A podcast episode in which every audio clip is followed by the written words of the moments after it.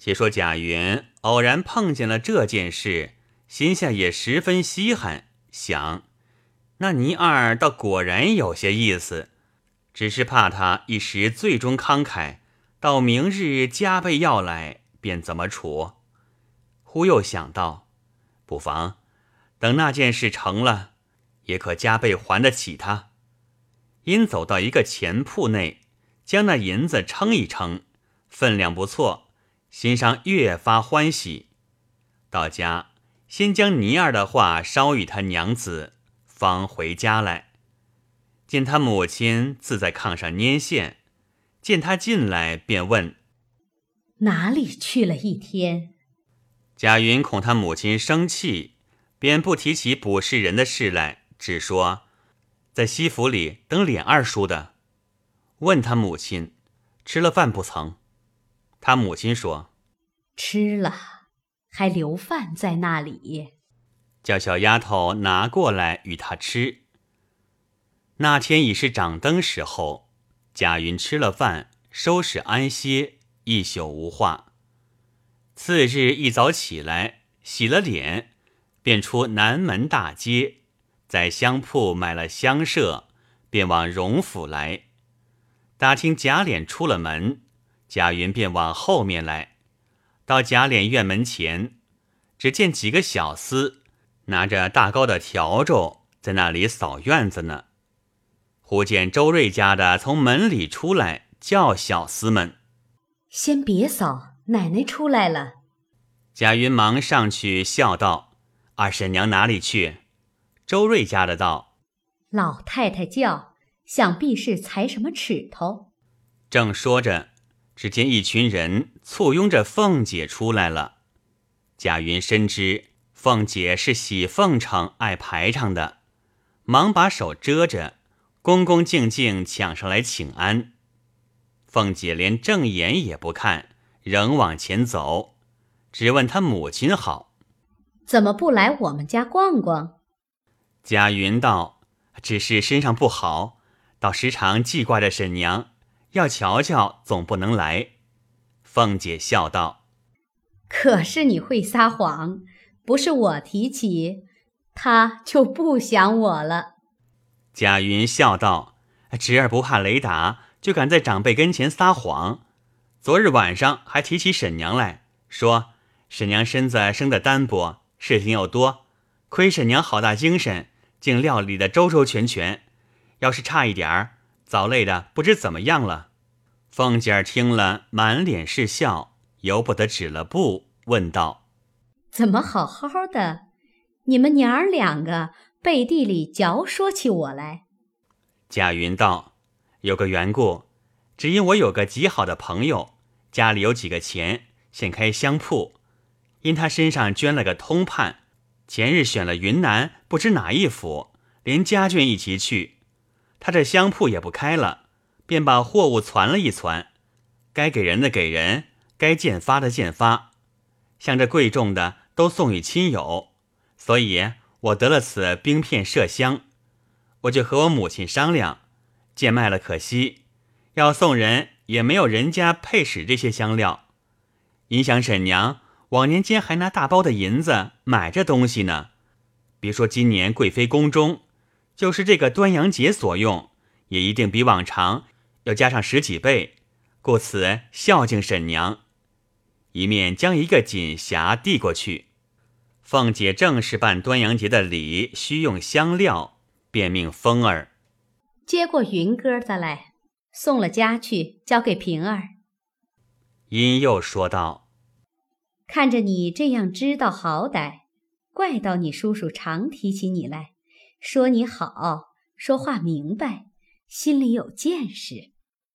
贾云听这话入港，便打进一步来，故意问道：“原来叔叔也常提我的？”凤姐见问，便要告诉给他事情管的话，一想又恐被他看清了，只说得了这点香料，便混许他管事了，因又止住。且把派他种花木工程的事都一字不提，随口说了几句淡话，便往贾母房里去了。贾云也不好提的，只得回来。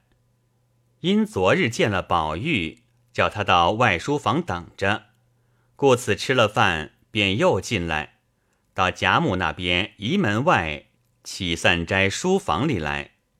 只见明烟改名背名的，并除药两个小厮下象棋，为夺居正拌嘴呢，还有引泉、扫花、挑云、半鹤四五个，在房檐下掏小巧玩。贾云进入院内，把脚一跺，说道：“猴们淘气，我来了。”众小厮看见了他，都才散去。贾云进书房内。便坐在椅子上问：“宝二爷下来了没有？”贝明道：“今日总没下来。二爷说什么？我替你少探少探去。”说着便出去了。这里贾云便看字画古玩，有一顿饭的功夫还不见来，再看看别的小子都玩去了，正在烦闷。只听门前娇音嫩语的叫了一声：“哥哥。”贾云往外瞧时，是一个十五六岁的丫头，生的倒也十分精细干净。那丫头见了贾云，便抽身要躲了。恰值贝明走来，见那丫头在门前，便说道：“好好，正抓不着个信儿。”贾云见了贝明。也就赶出来问：“怎么样？”贝明道：“等了这一日，也没个人过来。这就是宝二爷房里的。”殷说道：“好姑娘，你进去带个信儿，就说郎上二爷来了。”那丫头听见，方知是本家的爷们，便不似从前那等回避，下死眼把贾云盯了两眼。听那贾云说道。什么郎上郎下的，你只说云儿就是了。半晌，那丫头冷笑道：“依我说，二爷且请回去吧，明日再来。今儿晚上得空，我回一声。”贝明道：“这是怎么说？”那丫头道：“他今儿也没睡中觉，自然吃的晚饭早，晚上又不下来。”难道只是要二爷这里等着挨饿不成？不如家去，明儿来是正经。就便回来有人带信儿，不过口里答应着，他肯给带到吗？贾云听着丫头的话，简便俏丽，但要问他名字，因是宝玉房里的，又不便问，只得说道：“这话倒是，我明日再来。”说着便往外去了。贝明道。我倒茶去，二爷吃茶再去。贾云一面走，一面回头说：“不吃茶，我还有事呢。”口里说话，眼睛瞧那丫头还站在那里呢。那贾云一进回来，至次日来至大门前，可巧遇见凤姐往那边去请安，才上了车，见贾云来，便命人唤住，隔窗子笑道。云儿，你竟有胆子在我跟前弄鬼，怪到你送东西给我，原来你有事求我。昨日你叔叔才告诉我说你求他。贾云笑道：“求叔叔的事，婶娘别提，我这里正后悔呢。早知这样，我一起头就求婶娘，这会子早完了。谁承望叔叔竟不能的？”凤姐笑道。怪到你那里没成，昨日又来寻我。贾云道：“婶娘辜负了我的孝心，我并没有这个意思。若有这意，昨儿还不求婶娘。如今婶娘既知道了，我倒要把叔叔丢下，少不得求婶娘，好歹疼我一点儿。”凤姐冷笑道：“哼，你们要捡远路走，叫我也难。”早告诉我一声，什么不成了？多大点事儿，耽误到这会子。那园子里还要种树种花，我只想不出个人来。早说不早完了。贾云笑道：“这样，明日婶娘就派我吧。凤姐半晌道：“这个我看着不大好，等明年正月里的烟火灯烛那个大宗下来，再派你吧。”贾云道：“好，婶娘，先把这个派了我吧。果然这件办得好，再派我那件。”凤姐笑道：“你倒会拉长线儿，罢了。若不是你叔叔说，我不管你的事。”我不过吃了饭就过来，你到午错时候来领银子，后日就进去种花。说着，命人架起香车，竟去了。贾云喜不自禁，来至岐散斋打听宝玉，谁知宝玉一早便往北静王府里去了。贾云便呆呆的坐到晌午，打听凤姐回来，便写个领票来领对牌。至院外，命人通报了，彩明走了出来，单要了领票进去，批了银数年月，一并连对牌交与贾云。贾云接看，那批上批着二百两银子，心中喜悦，翻身走到银库上领了银子，回家告诉他母亲，自是母子俱喜。次日五更。贾云先找倪二还了银子，又拿了五十两银子，出西门找到花匠方春家去买树，不在话下。且说宝玉自这日见了贾云，曾说过明日着他进来说话，这原是富贵公子的口角，哪里还记在心上，因而便忘怀了。这日晚上，却从北静王府里出来。见过贾母、王夫人等，回至园内换了衣服，正要洗澡。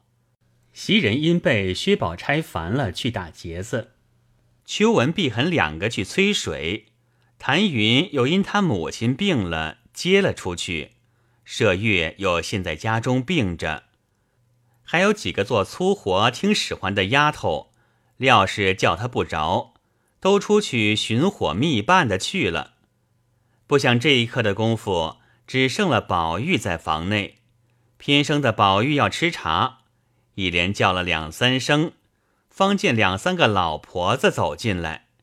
宝玉见了，连忙摇手说：“爸爸，不用了。”老婆子们只得退出。宝玉见没丫头们，只得自己下来，拿了碗，向茶壶去倒茶。只听背后有人说道：“二爷，仔细烫了手，等我来倒。”一面说，一面走上来接了碗去。宝玉倒吓了一跳，问：“你在哪里来的？忽然来了，吓我一跳。”那丫头一面递茶，一面笑着回道：“我在后院里，才从里间后门进来，难道二爷就没听见脚步响？”宝玉一面吃茶，一面仔细打量那丫头，穿着几件半新不旧的衣裳，倒是一头黑压压的好头发，挽着嘴儿，容长脸面，细巧身材，却十分俏丽恬静。宝玉便笑问道：“你也是我这屋里的人吗？”那丫头道：“是的。”宝玉道：“既是这屋里的。”我怎么不认得？那丫头听说，便冷笑一声道：“ 不认得的也多呢，岂止我一个？从来我又不递茶水、拿东西，眼前的事一件也做不着，哪里认得呢？”宝玉道：“你为什么不做眼前的事儿？”那丫头道：“这话我也难说。”只是有一句话回二爷，昨日有个什么云儿来找二爷，我想二爷不得空，便叫贝明回他，叫他今日早起来。不想二爷又往北府里去了。刚说到这句话，只见秋纹碧痕嘻嘻哈哈的笑着进来，两个人共提着一桶水，一手撩衣裳，趔趔切切、泼泼洒洒的，那丫头便忙迎出去接。那秋纹碧痕正对抱怨：“你湿了我的衣裳。”那个又说：“你踹了我的鞋。”忽见走出一个人来接水，二人看时，不是别人，原来是小红。二人便都诧异，将水放下，忙进来看时，并没别人，只有宝玉，便心中俱不自在，只得且预备下洗澡之物，待宝玉脱了衣裳，二人便带上门出来，走到那边房内，找着小红，问他。方才在屋里做什么？小红道：“我何曾在屋里的？只因我的手帕子不见了，往后头找去，不想二爷要茶吃，叫姐姐们一个也没有。是我进去倒了碗茶，姐姐们便来了。”秋文兜脸啐了一口，道：“呸，没脸面的下流东西！正经叫你催水去。”你说有事，倒叫我们去。你可做这个巧宗，一里一里的，这不上来了？难道我们倒跟不上你吗？你也拿那镜子照照，配递茶递水不配？碧痕道：“明儿我说给他们，凡要茶要水拿东西的事，咱们都别动，只叫他去便是了。”秋文道：“这么说，还不如我们散了，单让了他在这屋里呢。”二人你一句我一句，正闹着，只见有个老妈妈进来，传凤姐的话说：“明日有人带花匠来种树，叫你们严谨些，衣裳裙子别混晒混晾的。那土山一带都拦着帷幕，可别混跑。”秋文便问：“明日不知是谁带进匠人来监工？”那老婆子道：“什么后廊上的云哥？”秋文、碧痕俱不知道，只管混问别的话。那小红心内明白，知是昨日外书房所见的那人了。原来这小红本姓林，小名红玉。因玉字犯了宝玉、黛玉的名，便单唤她做小红。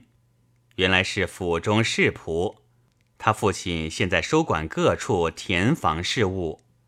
这红玉年方十六，进府当差，把他派在怡红院中，倒也清幽雅静。不想后来命姊妹及宝玉等进大观园居住，偏生这一所儿。又被宝玉点了。这小红虽然是个不谙世体的丫头，因她原有三分容貌，心内妄想向上攀高，每每要在宝玉面前献弄献弄。只是宝玉身边一干人都是伶牙俐爪的，哪里插得下手去？不想今日才有些消息，又遭秋纹等一场恶话，心内早灰了一半儿。正闷闷的，忽然听见老妈妈说起贾云来，不觉心中一动，便闷闷回房，睡在床上，暗暗思量，翻来调去，整没个抓寻。忽听窗外滴滴的叫道：“小红，你的手帕子我拾在这里呢。”小红听了，忙走出来看，不是别人，正是贾云。小红不觉粉面含羞，问道：“二爷在哪里拾着的？”